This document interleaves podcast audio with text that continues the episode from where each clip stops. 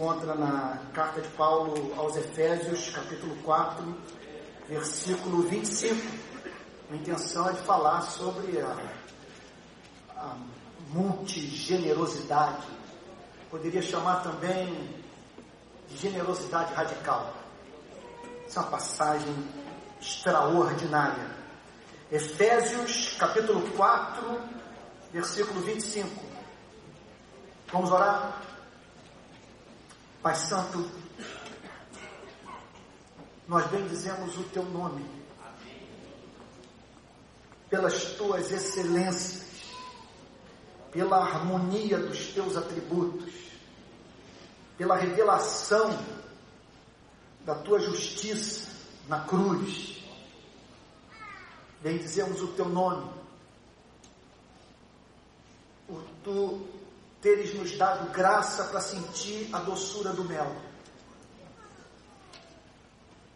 e adorá-lo na beleza da sua santidade. Nós bendizemos o teu nome pelas orações respondidas, pela tua infinita paciência, Senhor, e essa insistência em nos amar. Pedimos perdão pelas nossas iniquidades, Senhor Quanta vergonha de duvidarmos do teu caráter, de não crermos na tua palavra, Senhor, de nos relacionarmos com o próximo para ser servidos e não para servir. De uma forma toda especial, nós queremos pedir perdão pelo pecado que o Paulo Capelletti acabou de denunciar, Senhor, hoje à tarde e nessa obsessão de alcançarmos os nossos alvos ministeriais, nos esquecermos dos que caminham conosco, Senhor. Perdoa-nos. Senhor, tu sabes que nossa luta não é contra o sangue e a carne. Por isso nós oramos. Que tu nos abençoe, Senhor, e não permita que o adversário de nossas almas roube a semente do nosso coração que haja transcendência, demonstração de espírito e de poder nessa exposição das Sagradas Escrituras. Essa oração que fazemos em nome do Senhor Jesus, com perdão dos nossos pecados. Amém. Há dois métodos de pregação na tradição reformada que eu aprecio muito. Um uh, que pode ser encontrado nas mensagens do grande homem que talvez seja aquele que está abaixo do apóstolo Paulo, Jonathan Edwards, que ele tratava de arrumar a, a exposição bíblica, então apresentando uma tese central, defendendo o, a doutrina e partindo na parte final da mensagem uma, para as aplicações práticas e uma conclusão. Ou então há um método de Calvino, você ler as Sagradas Escrituras e à medida que vai lendo os versículos, faz comentários objetivos e aplicações práticas. Esse é o método que eu vou usar. Então, Efésios capítulo 4, verso 25. Por isso, essa afirmação importante, digna de chamar a nossa atenção. Nunca Pule nas Sagradas Escrituras uma conjunção adversativa. Ou esses conectivos que nós encontramos no início dos versos, especialmente do Novo Testamento. Porque eles são profundamente reveladores da natureza do cristianismo. Cristianismo demanda o uso do cérebro e consiste em conhecimento doutrinário e aplicação da doutrina. Nos versos anteriores ao 25, o apóstolo Paulo havia falado sobre doutrina, especialmente sobre o chamado divino para que nós cristãos nos revistamos do novo homem, criado segundo Deus em justiça e retidão procedentes da verdade quando ele chega no verso 25, ele faz a aplicação da doutrina. o que isso significa na prática. Por isso, então, nós precisamos urgentemente resgatar em nossas igrejas pregações expositivas nas quais a doutrina seja sacada do texto, apresentada com clareza, originalidade, fidelidade à igreja. E seguida da aplicação prática da verdade. É isso que ele faz aqui. Deixando a mentira, fale cada um a verdade com o seu próximo. Então é um chamado para que nós cristãos não privemos ninguém do contato com a realidade. Quando nós mentimos, nós impedimos pessoas de terem contato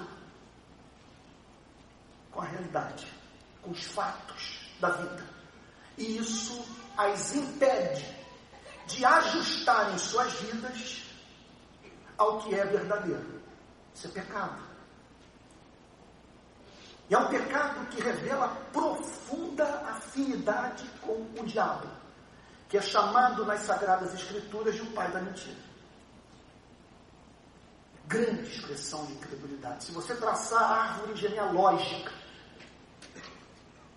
desse pecado, se você procurar sondar, como todos os demais pecados, mas especialmente esse, a sua gênese, lá na ponta, você vai encontrar falta de confiança no caráter de Deus, incredulidade.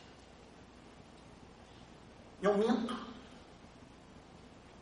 entre outras coisas, porque não acredito que Deus seja suficientemente leal a mim nas ocasiões em que ficar do lado da verdade expõe minha vida.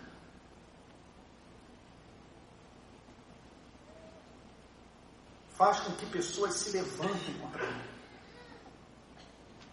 Esses dias, eu nunca pensei que fosse passar por isso no meu ministério, tomado de indignação pelo que nós estamos passando na favela onde trabalhamos. Tivemos a nossa sede metralhada com mais de 130 tiros.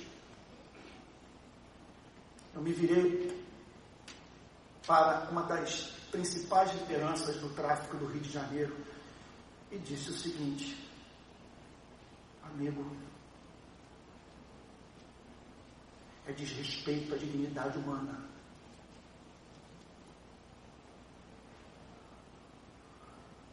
governar alguém sem o consentimento do governado.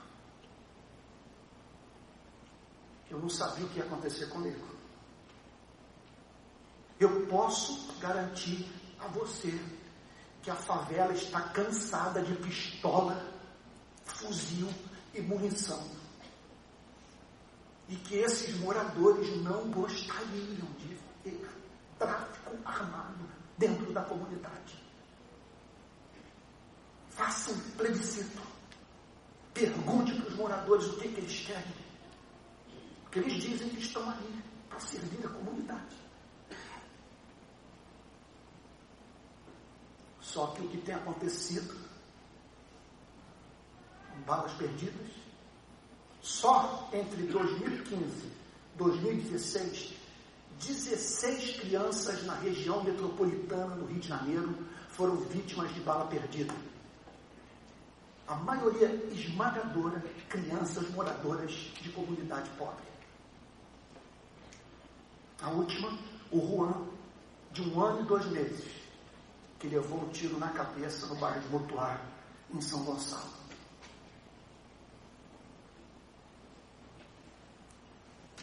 Deixando a mentira, fale cada um a verdade com o seu próximo. Observe que aqui nós constatamos com muita clareza a diferença entre cristianismo e moralidade. Chama a nossa atenção o fato de que esse discurso carregado da ética cristã é dirigido para dentro da igreja e não para fora. Porque para o lado de fora o que nós precisamos é pregar o Evangelho e não pedir das pessoas aquilo que elas não são capazes de fazer em razão do fato de não terem nascido de novo. O que esse texto nos ensina é que esse tipo de diálogo se estabelece a partir da experiência do novo nascimento. E note que sempre há apresentação de um lado negativo do princípio ético e do lado positivo. Há sempre morte e ressurreição, e uma razão de ser é apresentada para o comportamento, o que significa que o comportamento cristão é sempre um comportamento inteligente. Por isso, deixando a mentira, não prive ninguém de ter contato com a realidade, exceto se o amor o exigir. Que há ocasiões em que aquele que não é digno da verdade exige do crente que esse declare aquilo que essa mesma pessoa vai usar para destruir vidas inocentes. Mas aí nós estamos falando de situações inexistentes. O que o texto diz é que nós devemos deixar a mentira e falar a verdade com o próximo, ajudando, portanto, pessoas a conhecerem a realidade e assim ajustando suas vidas aos fatos. Sobre que verdades nós devemos falar?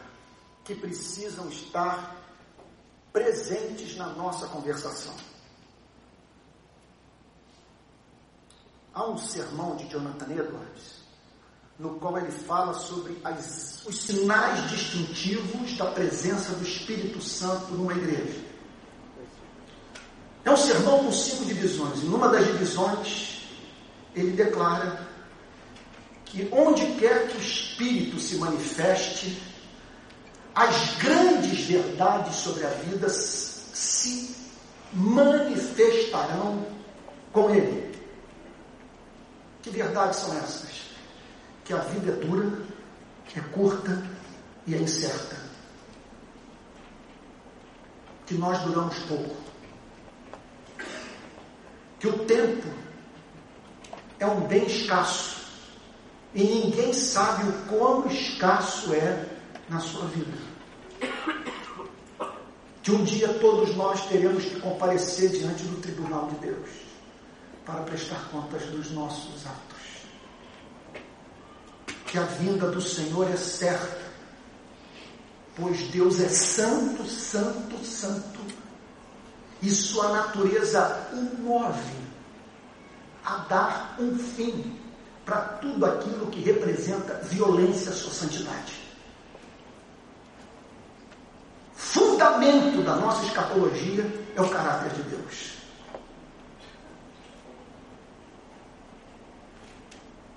Deve ser objeto da nossa conversação o governo providencial de Deus, o cuidado de Deus pelas nossas vidas, o fato de que os cabelos da nossa cabeça estão contados.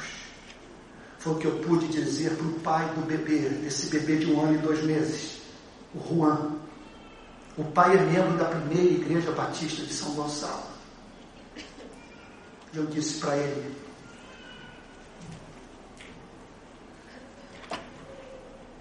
Vou falar para você o que eu disse, o que eu ouvi o Espírito Santo falando comigo quando eu perdi meu pai.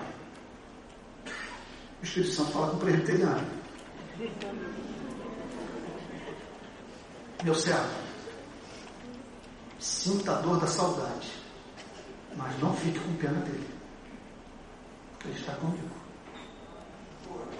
Falei, não fique com pena do seu filho, porque Juan está na presença daquele que diz: Deixai vir a mim os pequeninos e não os embaraceis, porque dos tais é o reino dos céus. Do outro lado da linha, eu só via glória a Deus, aleluia, e percebi o soluço do pai que estava sendo profundamente consolado naquele momento. Foi a mesma experiência que eu vivi anteontem, no enterro dos dois rapazes. Capela lotada, os dois caixões, aquele mar de pobre, as mães gemendo. Tudo minha palavra. E disse: Vocês não me conhecem, eu não sou da comunidade, mas eu fui convidado para estar aqui. E eu quero lhes dizer que alguém que ama esses rapazes mais do que todos vocês juntos amaram. Aquele que os criou. Silêncio. E a verdade que tem estado nos meus lábios nessas ocasiões e que é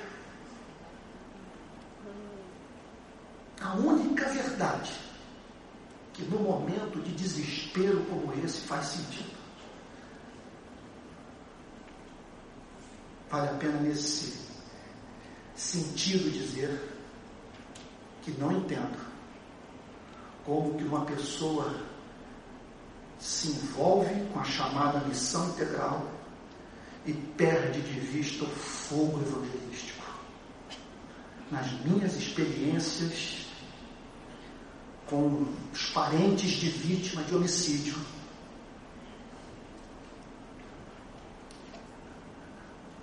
A única verdade que, quando comunicada, é capaz de enxugar as lágrimas daquele que está descendo a vida de um filho à sepultura, é o amor de Deus revelado em nosso Senhor e Salvador Jesus Cristo.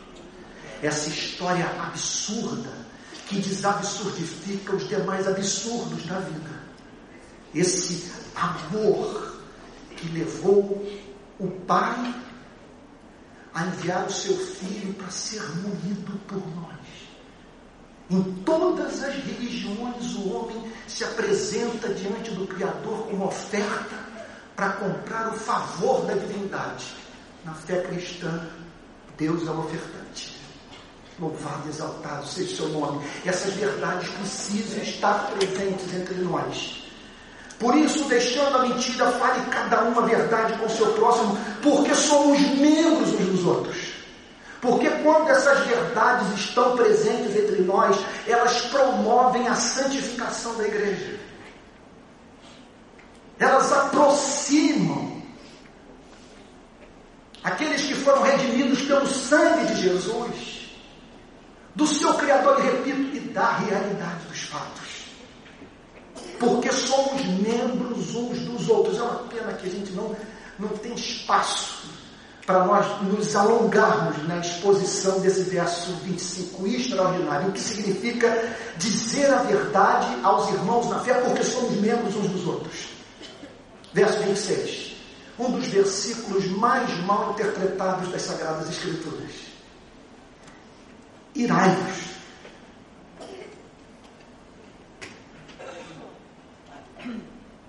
O apóstolo Paulo está aqui declarando que, como seres criados à imagem e semelhança de Deus, nós estamos, estamos expostos a esse tipo de emoção. Que Sua presença denota novo nascimento que sua ausência pode evidenciar falta de conversão. Eu diria para vocês que falta ao protestantismo brasileiro indignação santa. Nós toleramos o intolerável. A decisão de ir foi muito custosa para mim, especialmente, conforme disse hoje à tarde, em razão do fato de ter me sentido, me sentido muito só. E de não ter visto esses ícones, essas minhas grandes referências, os tão conhecidos expositores bíblicos, cujas obras estão nas bibliotecas de pastores do mundo inteiro, não terem feito o que eu estou fazendo. Eu nunca pensei que o ministério me levasse a colocar cruzes na praia, espalhar vassouras em frente, em frente à esplanada dos ministérios. Nunca pensei em me envolver com esse tipo de coisa. Mas qual não foi a minha consolação quando depois de talvez uns 15, 20 anos de ter lido um sermão de uma dessas minhas referências, o grande pregador galês Martin Lloyd Jones, me deparar com uma mensagem naquela série de Efésios intitulada Santos na Sociedade ou Santos no Mundo. E ele fala sobre essa experiência do crente, que é tomado por essa ira santa e que é levado a agir. É interessante que ele vem no sermão defendendo a necessidade do pastor não politizar o púlpito, mencionando vários casos da história da Inglaterra, do país de Gales, casos que ele conhecia muito bem, de pastores que perderam completamente a relevância histórica por usarem o púlpito para ficar mandando recado para as autoridades públicas, deixando de alimentar o rebanho. Agora, é interessante que nessa pregação, ele traça uma distinção entre a ação da igreja como instituição e a ação da igreja na sociedade como indivíduos que fazem parte de uma comunidade cristã qualquer. Então, qual é o seu ponto de vista? Que os pastores devem se dedicar ao trabalho da exposição bíblica. E que essa exposição deve despertar no coração da igreja esse compromisso com a justiça, fazendo com que os cristãos, os membros dessas igrejas, defendam esses valores, enfrentem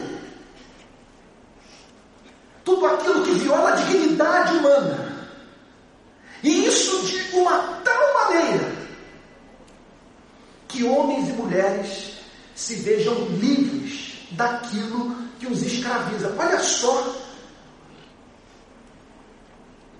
os parágrafos finais dessa pregação. O que, esse homem declara? Eu estou falando de um pregador que passou 30 anos no púlpito da capela de Westminster pregando expositivamente e que entendia que esse era o seu chamado, mas que cabia aos membros da sua igreja aplicarem na sua relação com o Estado o que estavam ouvindo através da pregação do Evangelho na capela de Westminster. Olha o que, que ele diz. Isso é impressionante. Tem muito a ver com essa passagem, irai-vos e não pequeis. A tirania, a opressão e a injustiça são patentemente contrárias ao ensino bíblico concernente ao Estado e suas funções. Portanto, o cristão tem o direito de lhes fazer objeção. Ao fazê-lo, não está se colocando como um agitador político, está dizendo que quando pesa sobre o Estado a culpa de tirania ou opressão, ou de perpetrar injustiças, não está se ajustando ao que o apóstolo Paulo diz em Romanos capítulo 13. Daí, olha o que, que ele diz.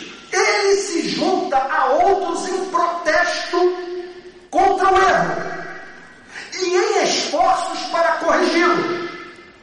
E aí ele menciona o apóstolo Paulo participando de uma manifestação pública.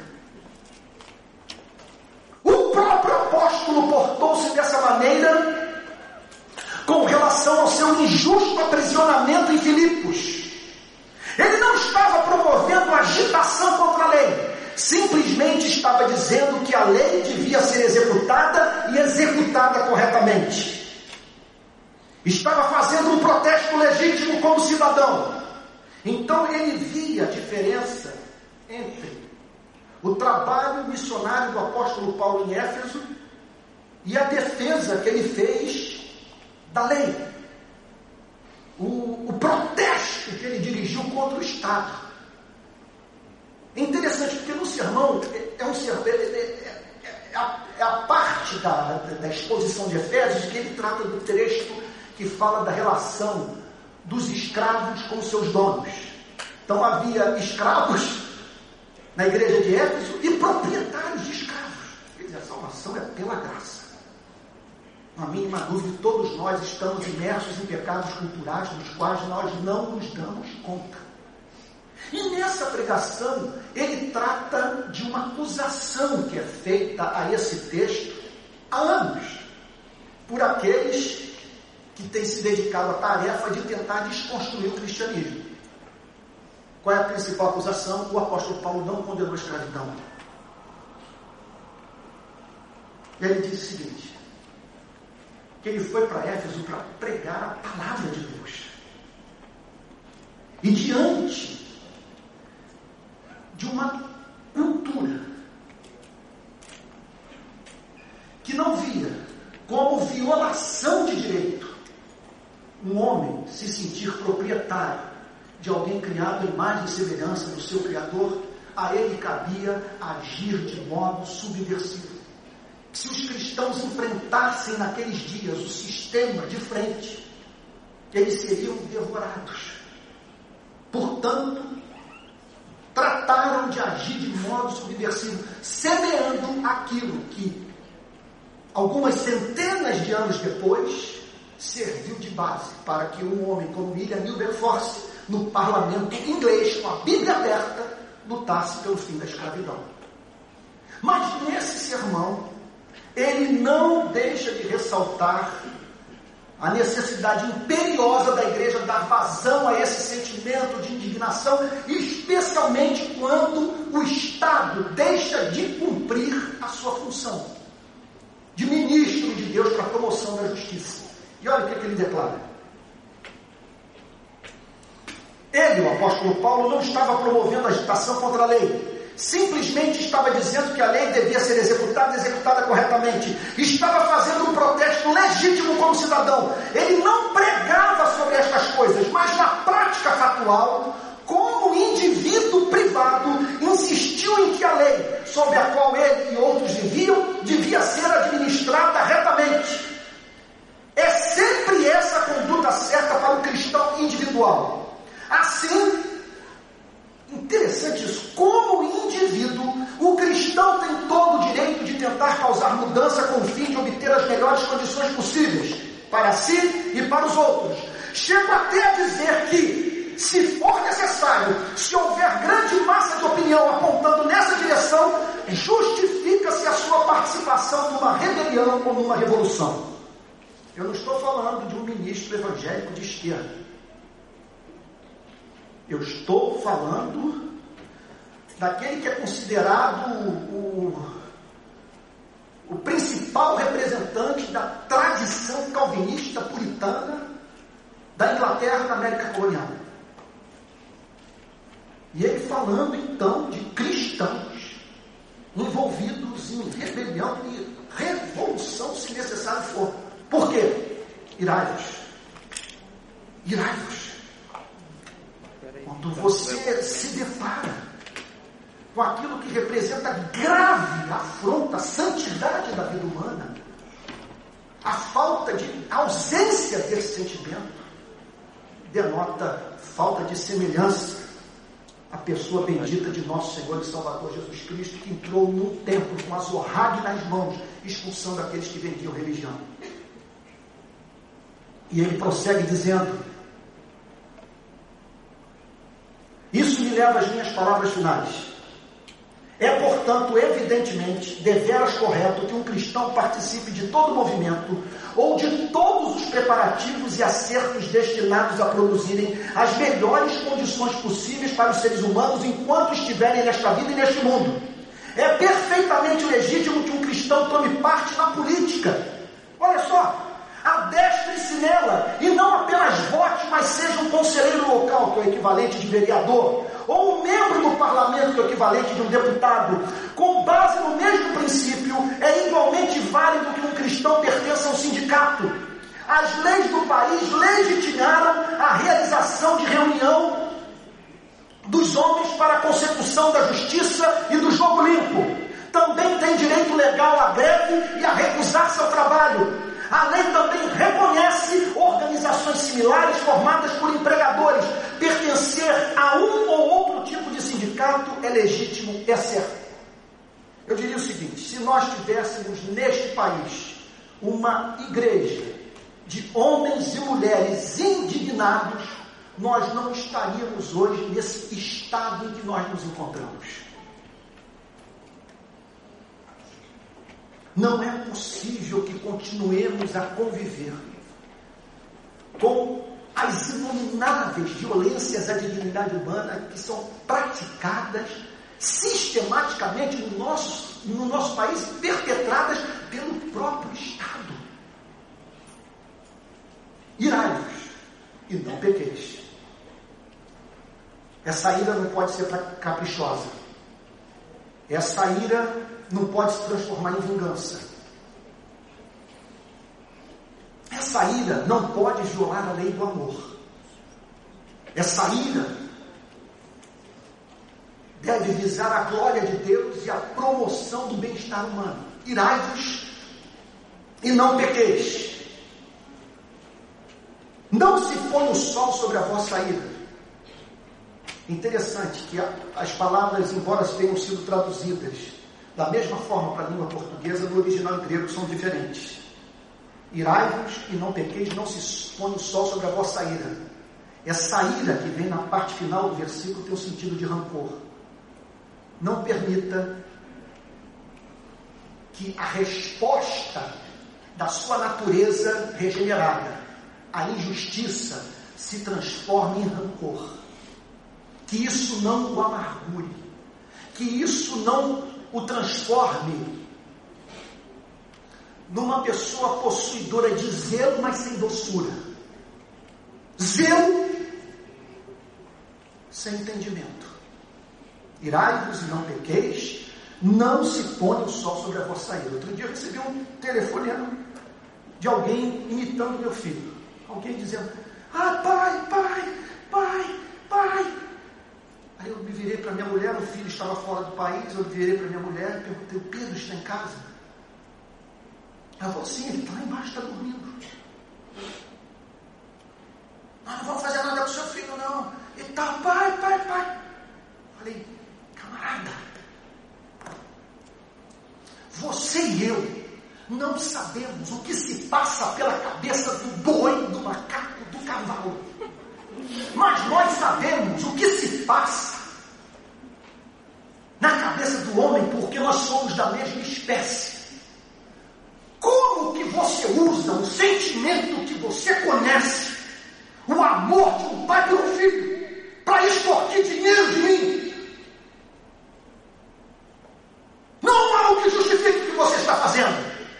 Contudo, o que eu não entendo é que num estado com 16 milhões de pessoas, você liga para a casa de um pastor, para eu poder te dizer que Deus o ama. Não me peça para explicar isso, mas ele tensiona nessa tentativa de extorsão revelar o amor que ele tem por você. Pastor, senhor me perdoe. É, eu estou ligando eu estou lembrando de um presídio de Fortaleza. De Fortaleza. O senhor podia orar por mim, aí a ligação caiu. Aí o telefone toca de novo. Vamos orar, meu irmão. Vamos orar agora em nome de Jesus. E passamos um bom tempo ali clamando a Deus. e pedindo pela libertação e redenção final daquele homem. Irai-vos e não pegueis. Não se ponha o sol sobre a vossa ira. Outro dia o traficante virou para mim e disse: Está vendo aquele rapaz? Eu acredito que há esperança para muita gente aqui nessa favela, mas para aquele ali não tem a mínima esperança. E ele ouviu. Pegou a moto e veio na minha direção. Era uma noite escura antes da chegada da UPP na favela. Se colocou do meu lado na moto e disse: Meu negócio é matar. Eu detesto trabalhar. Aí eu falei para ele: Eu não acredito. Essa não é, não é a verdade sobre a sua vida. Olha, nesse exato momento, o Espírito Santo está operando no Rio de Janeiro para consolar as famílias que foram destruídas por você. Mas por um motivo que eu não entendo, esse Deus o mantém vivo, vivo porque o ama. Foge a minha compreensão esse amor. Mas você só está aqui conversando comigo por causa do imenso amor que ele tem pela sua vida. E aí caiu a carcaça, apareceu o homem. É verdade, pastor. Toda a minha família evangélica, eles não fazem outra coisa por mim que não seja orar pela minha vida. E aí preguei o evangelho para ele. E recentemente soube que ele estava frequentando uma igreja, havia largado o tráfico, encontrado um trabalho na vida. Irai-vos e não pequeis. Não se ponha o sol sobre a vossa ira, nem deis lugar ao diabo. Porque esse sentimento é um sentimento difícil dos filhos de Adão administrarem. E pode servir de cabeça de ponte para a ação do diabo. É o que está presente hoje nas redes sociais do nosso país. Eu nunca vi na minha vida tanta boçalidade, tanta estupidez, tanto evangélico mal educado. E alguns aparentemente reveladores de um, um zelo santo pela doutrina. Zelo santo pela sem doçura.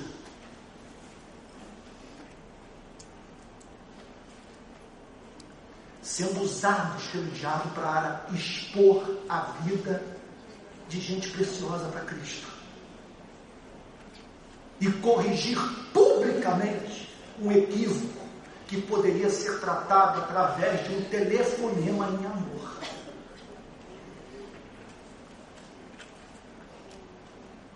Irai-vos e não pequeis. Não se põe o sol sobre a vossa ira, nem deis lugar ao diabo. Aquele que furtava, não furte mais. Observe tudo isso aqui generosidade. Se levantar contra a injustiça ou promover a, a justiça do reino declarar a verdade, compartilhar a verdade. E aqui, aquele que furtava não furte mais. Observe que ele não foi para Éfeso com essa bandeira moralista, tentando reformar a cidade de Éfeso sem a pregação do Evangelho. Ele não tinha essa esperança, a sua teologia não permitia esse tipo de coisa. E esse é o erro que hoje está presente no protestantismo brasileiro, nitidamente manifestado na forma como nós lidamos seletivamente com alguns pecados, dos quais muitos evangélicos não estão dando conta. E esperando de pessoas que não nasceram de novo o comportamento de um convertido. Essas pessoas não precisam ser orientadas quanto àquilo que elas devem fazer elas, é, o que elas carecem é do Evangelho de Jesus Cristo que lhes comunica poder para fazerem aquilo que gostariam de fazer e não podem, em razão da sua falência espiritual. A necessidade de nascerem de novo. Então, agora sim, havia bandidos na igreja de Éfeso. E ele se vira então para essas pessoas e diz o seguinte: aquele que furtava não furte mais. Isso é uma expressão de incredulidade. Porque significa deixar de crer no cuidado providencial de Deus.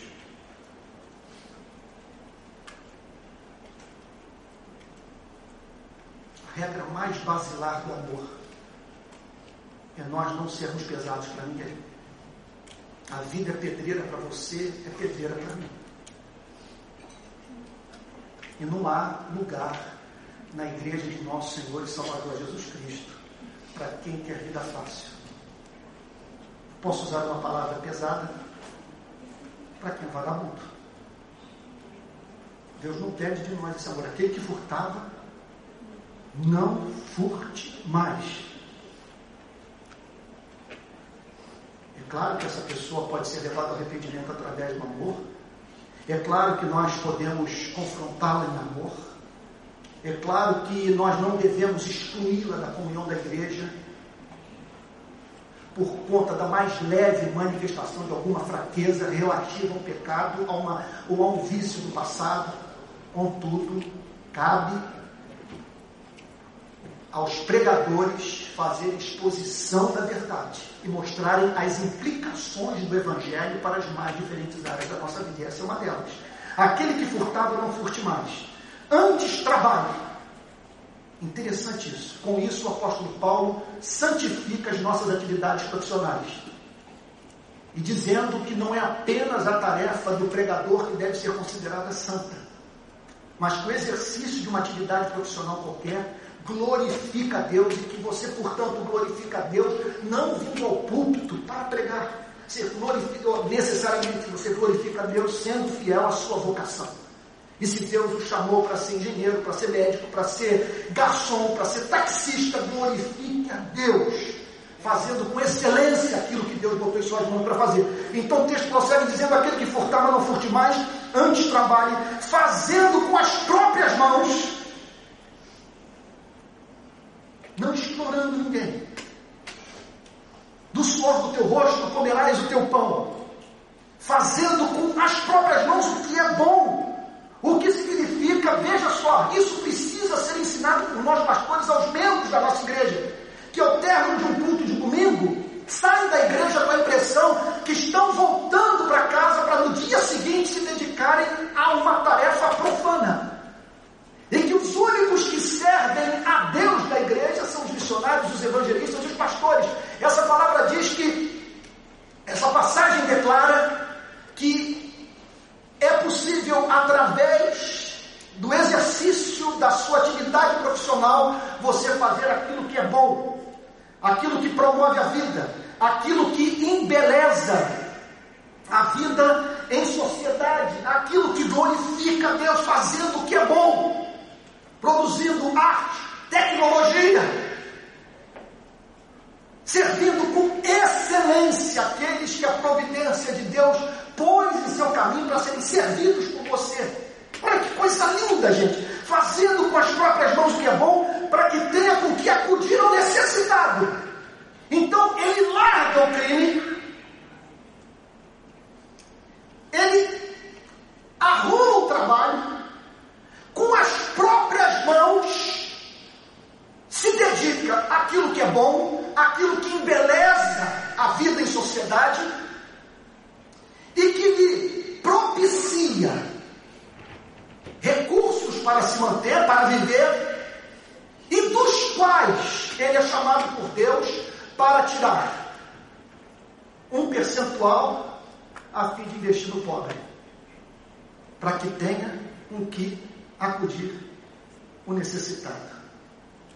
É essa ética do trabalho que precisa estar mais presente na nossa sociedade. Contam que se um puritano tivesse que, na América colonial, tivesse que fazer uma ratoeira para vender, ele haveria de fazer a melhor ratoeira e vender pelo preço mais barato. Fazer o que é bom, com as próprias mãos e do exercício desta atividade santa, tão santa quanto o trabalho do pregador, tirar aquilo que pode viabilizar a vida do pobre que a providência divina pôs no caminho do crente. É generosidade. Não saia da vossa boca nenhuma palavra torpe. Isso é uma outra forma de generosidade. Não saia da vossa boca o que não edifica, o que não santifica, o que não aproxima as pessoas de Cristo. Não saia da vossa boca nenhuma palavra torpe, o que significa que nós devemos regular no coração o que vamos falar. O que significa, portanto, que o comportamento do cristão é sempre um comportamento inteligente, que quando ele abre a boca, ele não abre com o intuito puro e simples de expressar a sua personalidade. Ele o faz visando a edificação, na esperança de que Deus o use como profeta, na esperança de que do, dos seus lábios a sabedoria de Deus possa fluir, possa ser comunicada. Não saia da vossa boca nenhuma palavra torpe, sim unicamente a que for boa para edificação, aquela que construa o caráter de Cristo. Que faça com que pessoas se pareçam mais com o Senhor Jesus, conforme a necessidade, o que significa que você vai levar em consideração as circunstâncias de vida do seu interlocutor. Que sua mensagem estará adaptada ao estado de alma daquele que o ouve, conforme a necessidade, e assim transmita graça aos que ouvem. O que significa que é algo mais ou menos assim. Você encontrou alguém numa esquina. E naquele curto contato, ao término da conversação, aquela pessoa volta para casa se sentindo mais faminta de Deus mais desejosa de se aproximar de Jesus. Porque no contato com sua vida, você transmitiu graça. Através da sua vida, Deus revelou seu caráter, sua vontade, sua doçura, seu amor. E assim transmita graça aos que ouvem. Não entristeçais o Espírito de Deus. Essa é a diferença entre cristianismo e moralidade.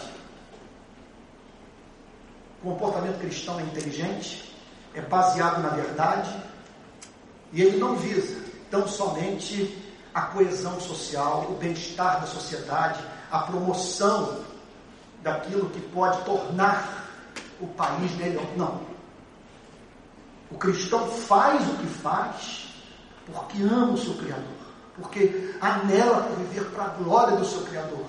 Por isso que há esse elemento de espontaneidade no comportamento do cristão. Nada é mecânico, tudo é inteligente. Há uma razão de ser para fazer o que faz. Há uma razão de ser para fazer o que faz. Como essa semana, o telefone tocou, pastor. Mataram dois meninos aqui da comunidade. Eles foram torturados. Pastor, olha o vídeo, mandaram o vídeo para mim. Quando eu vi o vídeo, eu falei, possível. Mas quem matou foi a facção tal, a facção com a qual eu trabalho. Nós precisamos dar visibilidade ao crime. Liguei para um dos nossos voluntários que passou quatro anos em Bangu e um ano nas carceragens da Polícia Civil. Meu braço direito no trabalho da, nas favelas do Rio de Janeiro. Meu irmão, moradores da favela tal, dominada pela facção tal, estão me pedindo que dê visibilidade para um crime que foi praticado com, por uma, por integrantes da facção com a qual nós trabalhamos, para a qual nós estamos evangelizando, ou a qual nós estamos evangelizando. Ao que ele virou-se para mim e disse: daí? E daí? eles sabem que nós não temos nada e que nós não devemos nada a eles. Falei, estou partindo agora para o cemitério. Fui no caminho, ligando para a Bandeirante, ligando para os meus amigos, liguei para o Jornal Globo. Olha, estou com as imagens aqui, os garotos foram torturados, foram mortos. Botaram, quem os algozes, botaram as imagens dos meninos nas redes sociais. Olha aqui, estou com depoimento da mãe, estou com depoimento do tio. E fui passando informação, conseguimos pautar a mídia. TV Bandeirantes cobriu um evento que cairia no esquecimento. Ninguém saberia do que houve se não fosse esse tipo de ação. E por quê? Porque entre o recebimento do pedido, que expõe a minha vida, a vida da minha família, na cidade onde eu moro, e a decisão de ir ao cemitério e dar visibilidade para o crime, houve um mínimo de entendimento espiritual que me levou a dizer: um homem como eu não fugiria, eu sou cristão. Eu pertenço à igreja de nosso Senhor e Salvador Jesus Cristo. E Ele me chamou para ficar do lado da verdade, ainda que isso me seja custoso. Não entristeçais o Espírito de Deus. O que significa que é uma tristeza espiritualmente provocada.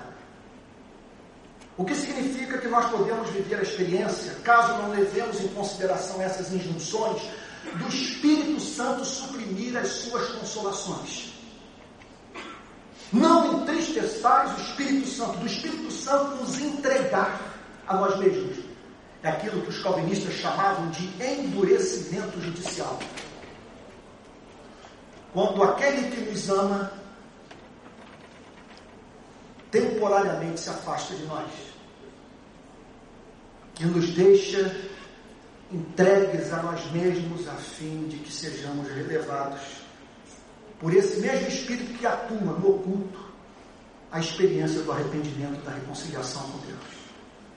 E não entristeçais o Espírito de Deus. Quando nós entristecemos? Quando nós ignoramos. Quando perdemos de vista o fato de que é um hóspede divino dentro de nós. Quando nós o entristecemos, quando ele nos chama para orar, para ler as Sagradas Escrituras, para servir a Deus, e nós resistimos das suas santas influências. E não, e não entristeçais o Espírito de Deus, no qual foste selados para o dia da redenção. Marco Lloyd tem um comentário a fazer sobre essa declaração. O selo é aquela obra do Espírito Santo mediante a qual o Espírito testifica com o nosso Espírito que somos filhos de Deus. O selo não é aquilo que habilita Deus a saber que nós somos filhos dele. O selo é aquilo que nos habilita a saber que nós fomos redimidos pelo sangue de Jesus Cristo. Quando você entristece o Espírito Santo, você perde de vista esse selo, essa segurança. O que levou o rei Davi após adulterar com Batisseba, a fazer a seguinte oração. Salmo 51. Crie em mim um coração puro, renove em mim um espírito reto.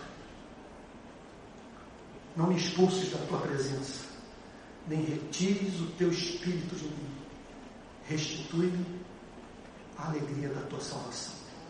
Como os teólogos costumam dizer, quando o crente peca, ele não perde a salvação, perde a alegria da salvação. E é sobre isso que o apóstolo Paulo está falando. Vamos avançar. Longe de vós, aquilo que ele passa a falar, ao dizer longe de vós, significa aquilo que nós não devemos nem cogitar, que não pode fazer parte de forma alguma da nossa vida. Longe de vós, toda amargura, que é um espírito azedo, que é aquela, aquela capacidade de nós vermos sempre o lado negativo da vida.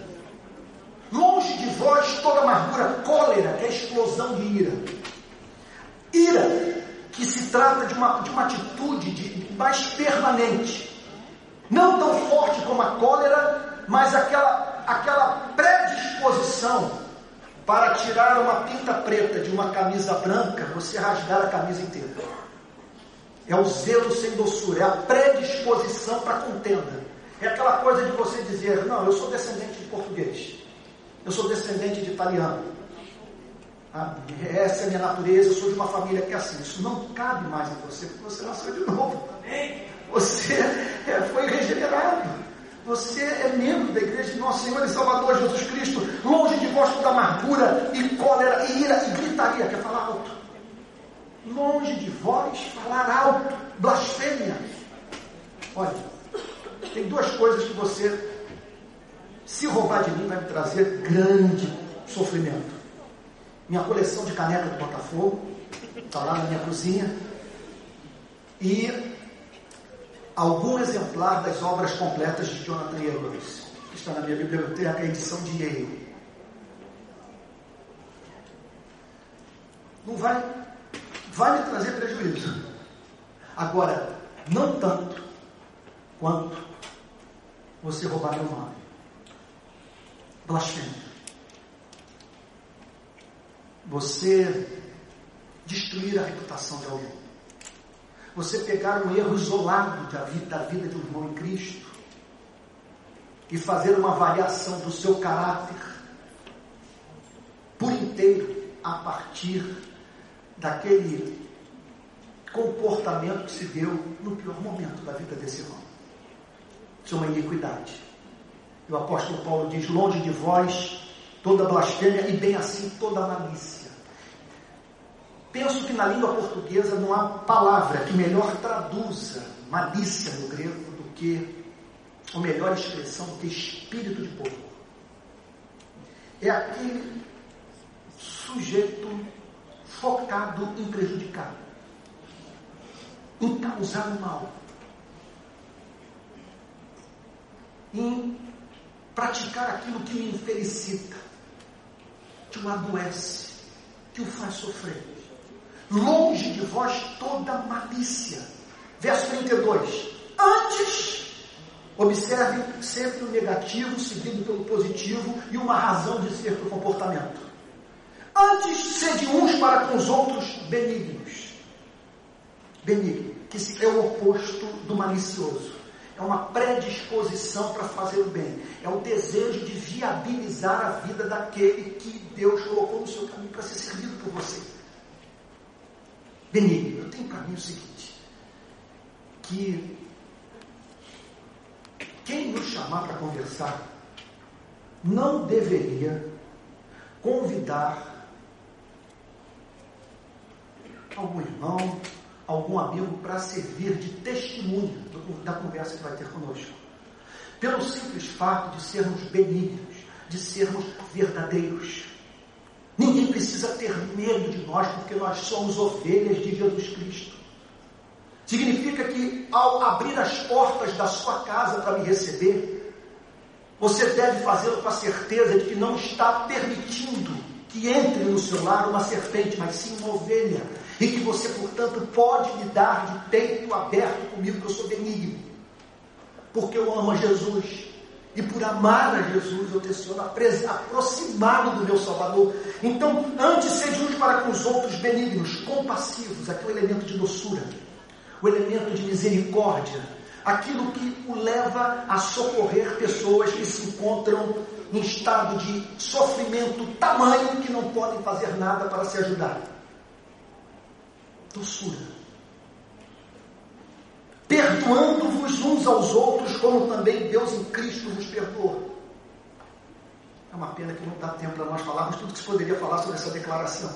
Perdoando-vos uns aos outros, porque num lugar como esse, onde há tanta concentração de filhos de Adão, é certo que nessa relação com pessoas, e essa é uma característica da igreja, tão diferentes umas das outras, haja sofrimento infligido. Pecado. Então é impossível manter a comunhão da igreja sem esse elemento de perdão. Agora, interessante ele dizer, como também Deus em Cristo nos perdoa. Marco Lloyd faz o seguinte comentário sobre essa declaração. Se esta afirmação como Deus em Cristo nos perdoa, não amolece o seu coração, você precisa saber se nasceu de novo. Eu, eu não tenho saída, em razão da natureza da minha experiência de conversão. Toda a minha vida deve ser regulada por esse elemento de graça, porque o meu encontro foi um encontro com Cristo perdoador. Não deve haver espaço para o rancor, porque o meu encontro não foi um encontro com Cristo rancoroso, mas com Cristo doce. Minha vida deve, deve ter como característica o elemento de misericórdia, porque meu encontro com Cristo foi um encontro com Cristo misericordioso. Parte final. Aqui é o Santo dos Santos. Termino com esses dois versos. É coisa da gente cair de joelhos. Aqui nós vemos, repito, a diferença brutal que há entre cristianismo e moralidade. Sede, pois, esse, pois, o cristianismo inteiro está nessa pequena palavra, pois. Tudo isso é verdadeiro. Como Deus nos amou em Cristo Jesus, entregando seu Filho por nós. Sede, pois, imitadores de Deus. O que significa que nós fomos chamados para reproduzir o caráter de Deus, para sermos espécies de teofanias. Sede, pois, imitadores de Deus, e aqui a afirmação das afirmações, como filhos amados. O que significa, portanto, que todas essas injunções que nós acabamos de ver, que para muitos representam uma, uma espécie de vida muito custosa, para o discípulo de Cristo devem ser enxergadas a partir dessa declaração como filhos amados. Como você é amado. Como você foi separado na eternidade para esta redenção. Encontra-se sob cuidado misericordioso de Deus. Como você é alguém que pode dizer: Eu sou do meu amado, meu amado é meu. Procure devolver a Deus, mediante o exercício de um louvor que se expressa por meio do serviço. Essa gratidão por esse que se afeiçoou por você na eternidade. E aí, o último versículo. E andar em amor. Isso aqui é um hebraísmo. Andar tem o sentido de, da totalidade da vida do nosso comportamento, a forma como nós administramos a nossa vida. Quer dizer,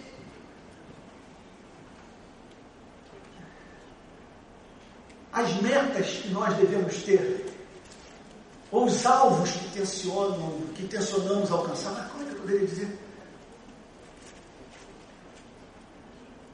O espírito no qual nós queremos viver quando saímos de casa. Não dá em amor. O que significa andar em amor? Saia de casa obcecado pela ideia de viabilizar a vida humana.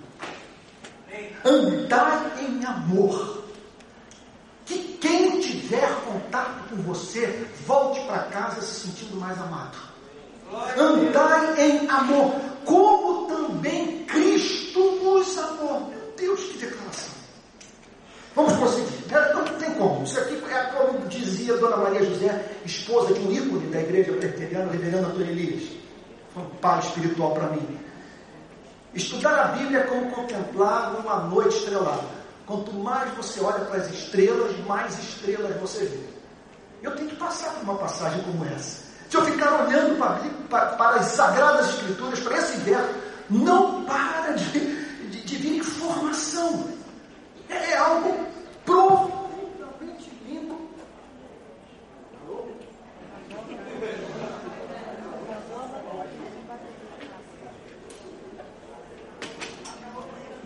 Alô?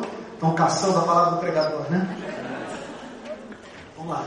É como diz o Billy Graham, ele, conta que ele não se preocupa quando durante a pregação as pessoas estão olhando no relógio. Ele se preocupa quando as pessoas começam a bater no relógio para ver se o relógio não está morto.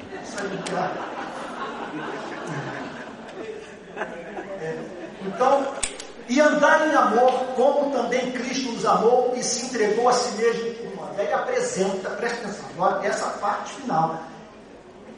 Quem é crente vai, vai ser levado a dizer: eu não preciso de evidência arqueológica, eu não preciso de provas manuscritológicas da inspiração dessa Sagrada Escritura, porque a beleza desse texto revela a sua origem divina e só pode ter vindo do trono da graça.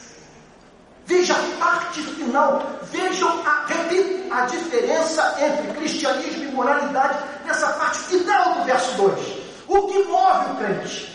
Por que somos o que somos? Por que fazemos o que fazemos? Olha declaração. Ele apresenta Cristo como referência, como paradigma, como aquele a quem nós devemos imitar.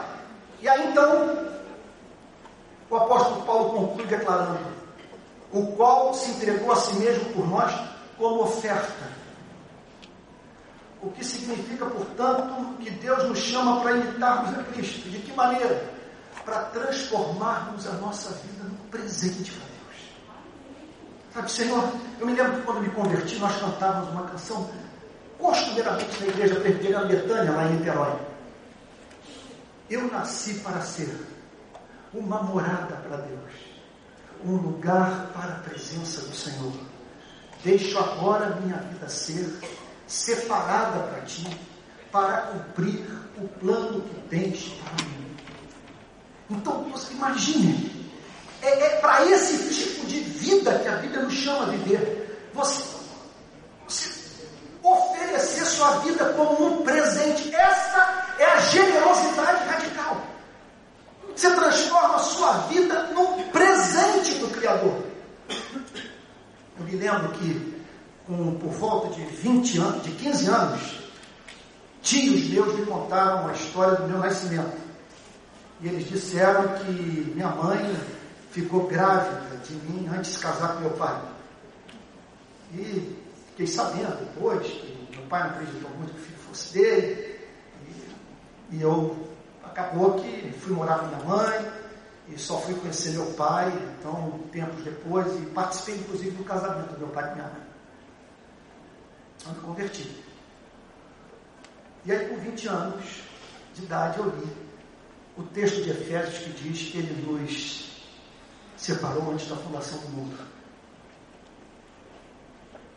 Eu pensei, quer dizer que em 1962, embora não estivesse nos planos de Deus, eu estava nos, nos, nos planos dos meus pais, eu estava nos planos de Deus. De posse de uma informação como essa, que eu podia ter sido um aborto.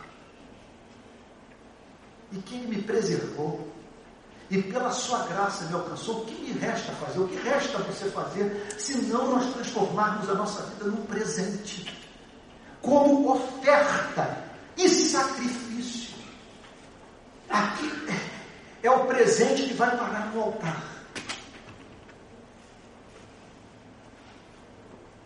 É um por demais glorioso. Você se coloca, aqui é morte. Aqui é, é a entrega mais radical. Por isso que eu tenho, eu tenho vontade de dizer, e às vezes digo para algumas pessoas, se aproximar do cristianismo, ser batizado, se tornar membro da igreja, é alguma coisa que a gente sabe como começa, mas não sabe como termina. Eu nunca pensei que o cristianismo fosse fazer com a minha vida o que está fazendo hoje. E a necessidade, portanto, de num ponto da sua jornada espiritual, você ter que tomar a decisão de, de se transformar da forma mais radical possível um sacrifício a Deus. E dizer, minha vida não me pertence. E quero seguir o caminho do Salvador. Que no Getsemane pôde dizer, Pai, se possível, tudo te é possível, se possível, afasta de mim este cálice, contudo não seja o que eu quero, e sim o que tu queres. Porque a minha comida, disse ele em Samaria, consiste em fazer a vontade daquele que me enviou e realizar a sua obra. E aí o apóstolo Paulo termina de modo apoteótico, em aroma suave. Ele se faz valer de um antropomorfismo, como se Deus tivesse narinas. E ao viver a espécie de vida que ele acabou de descrever, tem como característica você transformar sua vida num presente, num sacrifício. Você consegue imaginar uma coisa como essa?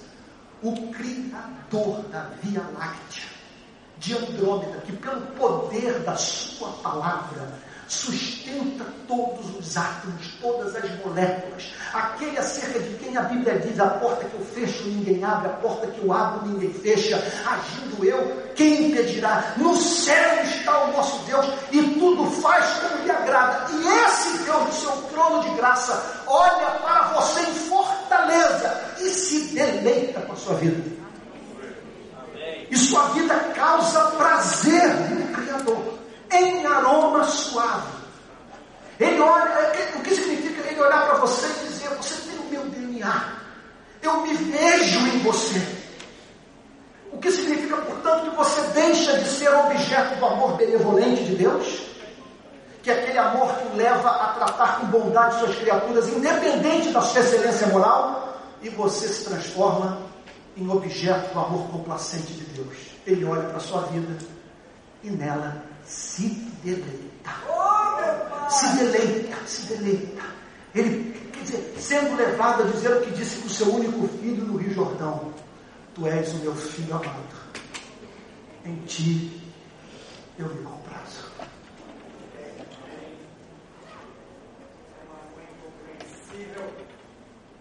Confesso a vocês, irmãos, que hoje eu poderia perfeitamente me dedicar à vida pública, devido a tudo que está acontecendo no meu ministério no Rio.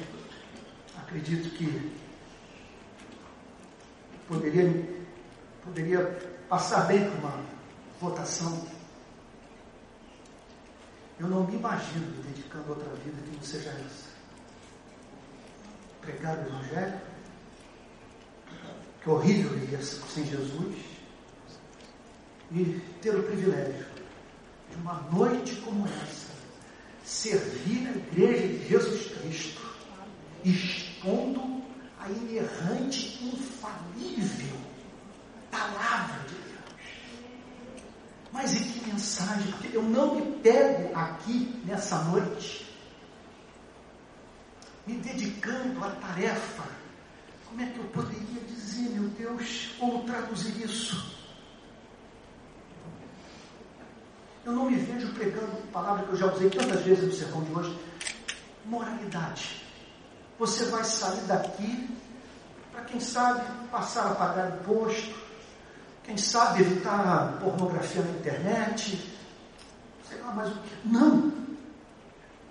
Se dedicar à tarefa de expor uma passagem como essa, isso significa que lá na ponta vai sair alguém parecido com Jesus, que vai fazer diferença na sociedade que vai ser sal da terra luz do mundo, e não apenas isso, não apenas isso. Dos altos céus, Deus vai olhar para a sua vida e dizer: Olha para o meu servo em fortaleza, olha para a minha serva. Ninguém revela tamanho amor por mim como meu servo, como minha serva. Eles transformaram a vida em presente, em sacrifício, e hoje eles são objetos do meu deleite. Neles eu me comprazo. Que Deus o abençoe e que, e que desperte em você essa obsessão de viver para fazer Deus sorrir. Vamos ficar de pé?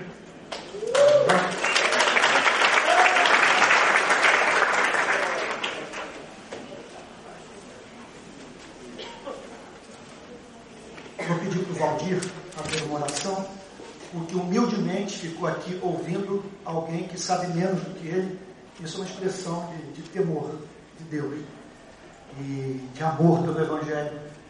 Me lembro daquela cena de Jorge Whitfield pregando na igreja de Jonathan Edwards, Jonathan Edwards aos, aos prantos. Aí foram procurar saber a razão das lágrimas. Ele pôde testemunhar dizendo: me causou a mais profunda emoção ver na vida de Jorge Whitfield a presença do Espírito Santo. E agora nós vamos orar com esse irmão, pedindo a Deus isso. Gente, de que vale nós falarmos aqui sobre. Talvez você tenha ficado decepcionado, esperando que eu falasse o tempo inteiro sobre o trabalho nas favelas do Rio de Janeiro sobre a teologia da missão integral, mas falei sobre aquilo, veja só, sem o que nós vamos estar fazendo a obra de Deus, mas pelo caminho, levando pessoas a, a não verem beleza na nossa vida. E não é isso que Deus quer. Ele espera que a partir dessa obra do Espírito, que nos torna parecidos com Jesus, que aí sim nós possamos sair pelo mundo levando essa libertação integral para a glória de Jesus.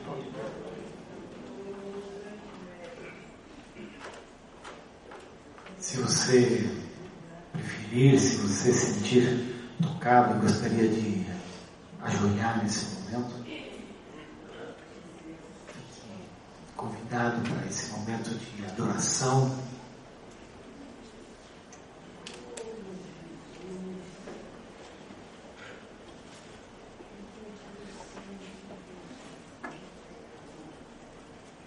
Senhor, nós começamos esse momento de oração em silêncio. Diante da tua grandeza, diante da beleza da tua santidade. E te adoramos. Todo louvor, toda honra, e toda glória sejam dados ao nome de Jesus. Amém, Jesus. Amém. E diante dele, Sim, nossos joelhos se dobram em adoração. Obrigado, Senhor, que o aroma de Cristo está presente nesse lugar, nessa noite. E nós bebemos da tua palavra. Nós fomos convidados a nos encontrar no teu amor. um amor que nos surpreende, um amor que nos recebe e um amor que nos acolhe de um jeito tão profundo e de jeitos tão inesperados. Hoje sabemos que nós somos frutos do teu amor. Independente, Senhor, das nossas histórias, independente dos capítulos das nossas vidas, independente das circunstâncias nas quais nós nascemos e fomos gerados, nós somos frutos do teu amor. De que tu, na eternidade, já soubeste do nosso nome e o pronunciaste com carinho, com doçura e com zelo. Hoje, Senhor, nos entregamos a Ti.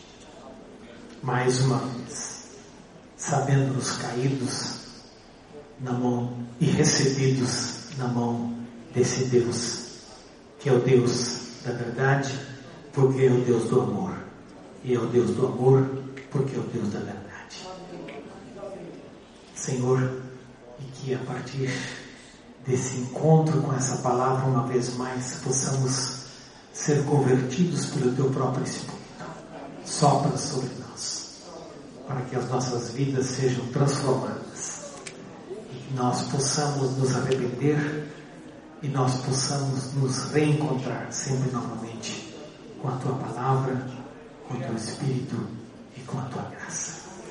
Leva-nos nessa noite, Senhor, porque a nossa oração nós a fazemos em nome do Deus que é Pai, que é Filho e Espírito Santo. Amém.